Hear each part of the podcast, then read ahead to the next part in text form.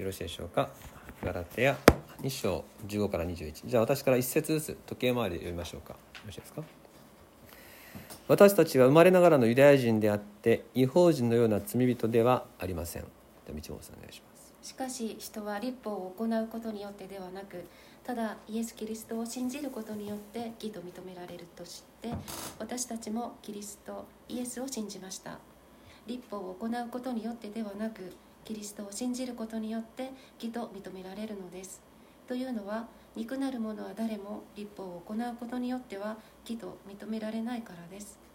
しかしもし私たちがキリストにあって義と認められるようとすることでえ私たち自身も罪人であることになるのであるのならキリストは罪に仕えるものなのですか？決してそんなことはありません。もし自分が打ち壊したものを再び立てるなら私は自分が違反者であると証明することになるのです。しかし私は神に生きるために立法によって立法に死にました。私はキリストと共に十字架につけられました。もはや私が生きているのではなくキリストが私のうちに生きておられるのです。今私が肉において生きている命は私を愛し私のためにご自分を与えてくださった神の御子に対する信仰によるのです。私は神の恵みを無にはしません。もし義が立法によって得られるとしたらそれこそキリストの死は無意味になってしまいます。はい。まあ1ヶ月半ぐらい朝の祈祷会ね集まることはなかったように思いますが、えー前回の続きなるわけですけれどもパウロがガラテヤの教会に対して福音の力福音の喜びを力強く語ってくれているそういう手紙であります。パウロの強調は私はイエス様からずっと教えられてきたよと。そしてこれは人々に教えられたものじゃないよということでしたね。またパウロはそれに対してこのユダヤ立法主義が教会に入ってきてユダヤ人のようにえ規則守りなさいというそういう教えに気をつけるようにということを語り福音と立法というテーマで語ってくれてました。今日もまたそのことが記されています。15節に「私たちは生まれながらのユダヤ人であって」この場合パウロのことですね。私たちってのは。読んでいる、えーガラテヤの人たちはギリシャ人です。違法人のような罪人ではありません。でありますがこれはあいわゆるユダヤ人たちが言うところの、えー言葉遣いをですねあえて使っているわけです。私たちは立法を持っているものである。しかしってことね。人は立法を行うことによってではなくただイエス・キリストを信じることによって義と認められるとして私たちもキリストイエスを信じました。立法を行うことによってではなくキリストを信じることによって義と認められるためです。というのは肉なる者は誰も立法を行うことによっては義と認められないからです。ユダヤ人は違法人と違って立法旧約聖書を持っている。しかしその立法を持っているとか旧約聖書を知っているということで私たちは救われたわけじゃないんだと。私たちは聖書を持っている立法を知ってるけどでもやっぱりキリストが私たちも同じように必要なんですということをですね告白しているわけです。なぜならば立法を知っていても行えていないからだと。この場合の立法を行うというのは表面的な生活の行動様式で行うということじゃなくて心において神と人の愛を持ってという意味ですね。心に愛があって立法を行わなければ表面的に行っても何の意味もない。神様は心を見る方だからです。ですからパウロがここで言わんとするところは私たちユダヤ人もあなたたちギリシャ人もみんな罪人です。それははっきりここで書いてるわけですね。人は立法を行うことによってではなくただイエス・キリストを信じることによって義と認められる。ただイエス・キリストを信じることによってなんです。私たちも今日この言葉をですね、え、改めてご一緒に感謝したいと思います。私たちはどうして義と認められるのかなぜ救われるのか何か良い行いをしたのか罪滅ぼしをしたのかそうでなくて私たちはただイエス・キリストを信じることによって許されて救われた。もう鉄頭鉄尾。これしかないんですね。これが福音です。私たちが今あるのはただイエス様の恵み。十字架の恵みでここにいる。ギリシャ人もユダヤ人もない。はっきりしてるわけですね。そして、えー、パウロはさらにですねちょっとややこしい言い回しの中で、えー、このことをですね、えー、強調し続けるんですね、えー、17節でこの罪ここが言いたいことはあの私たちが罪人だということをですね、えー、私たちがきちんと認めるようにということを言ってます。17節しかしもし私たちがキリストにあって義と認められようとすることで私たち自身もかっこ罪人かっこ閉じるであることになるならキリストは罪に使えるものなのですが決してそんなことはありません。これはいろいろ解釈がちょっと分かれるところなんですが私はこういうふうに理解しています。私たちが十字架によって救われるために私たちは罪人ですと告白する。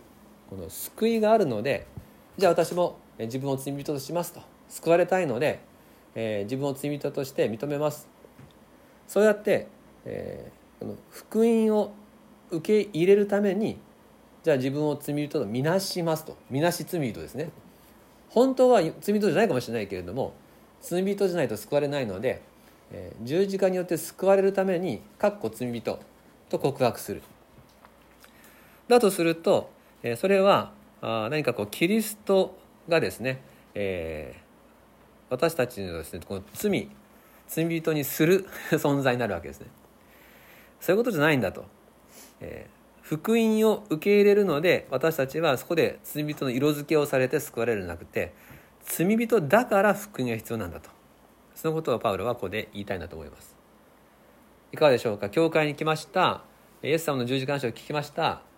私は罪人ですと告白しないとこの洗礼を受けられない。救われないので本当の本当ではそれほど罪人と思ってないけれども、えー、口で罪人と告白するそういう、えー、この教会用語としての罪人そういう意味で罪人という言葉を使ってはならないわけですね。だとするとまるで、え、イエス様がですね私たちをこの罪人にする存在になってしまうわけですね。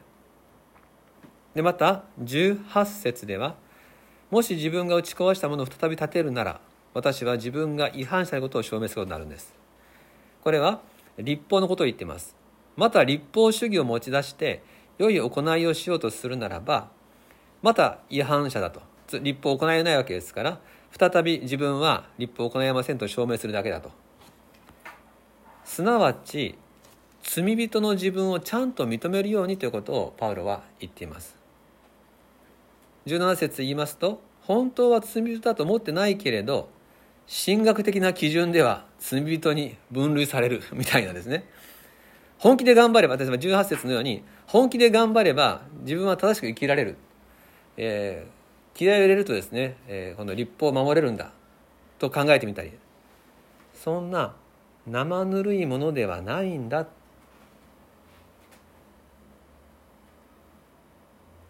私たちは滅び以外の結末を持たない。呪われた子供たち。その自覚ですね。その罪を認めなさい。とパウロは言ってるわけです。パウロ自身がそれを告白しています。開きませんがローマ書の7章24節というところでパウロはこう言ってます。私は本当に惨めな人間です。誰がこの死の体から私を救い出してくれるのでしょうか？とパウロは告白しました。私には根っからの罪がある。惨めな存在である。死の体だとまで言ってますね。そのように私たちには罪の根っこがあり罪がはびこり古い習慣を引きずりキリストがいらっしゃらなければ滅びるしかないものであるということ。それを正面から受け止めるということが福音の前提になります。19節。しかし私は神に生きるために立法によって立法に死にました。私はキリストと共に十字架につけられました。私たちが立法によって照らされると私たちは皆滅びなくてはいけないことが分かるわけです。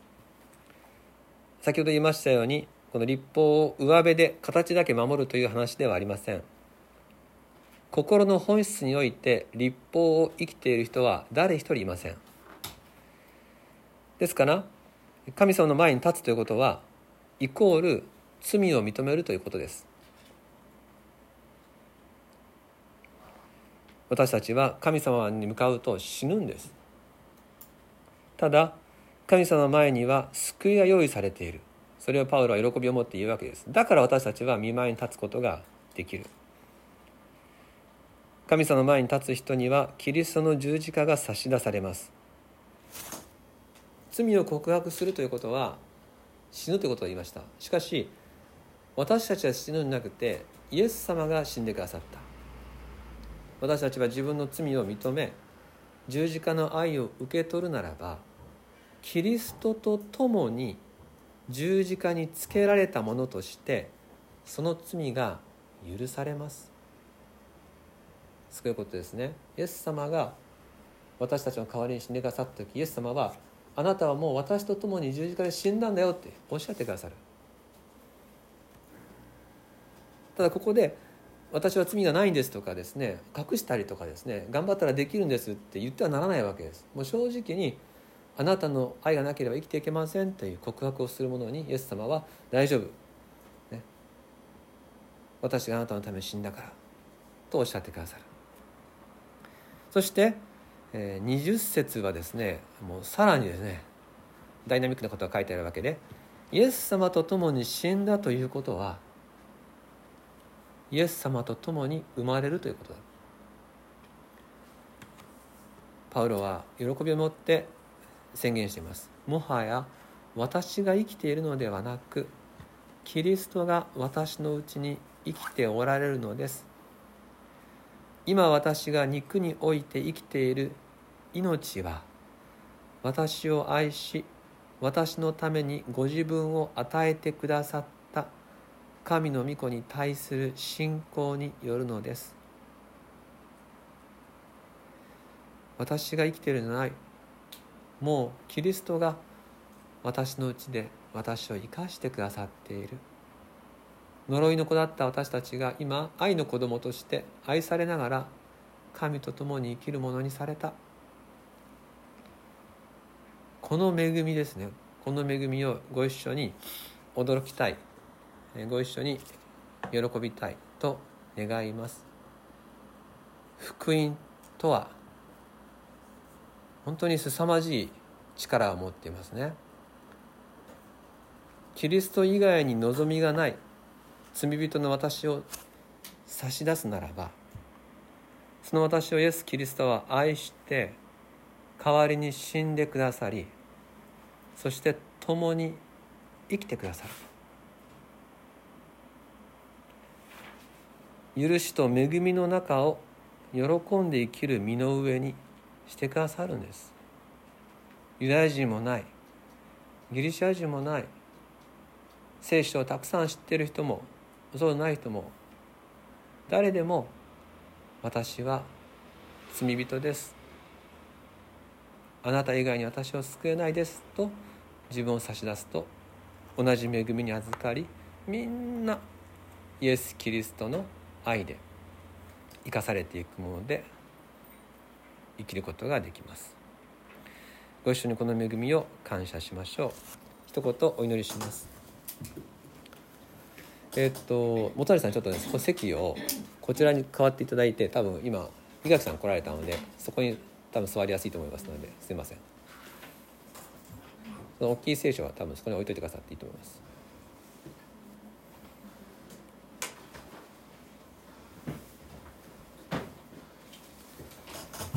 はいではお祈りさせていただきます。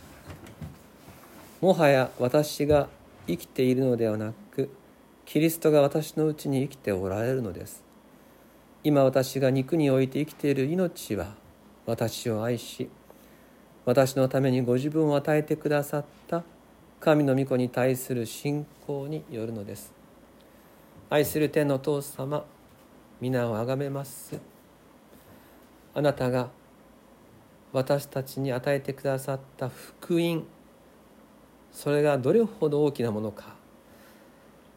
どれほど私たちの考え方や人生を覆すものかということをしみじみと味わわせていただくそのようなお言葉でした。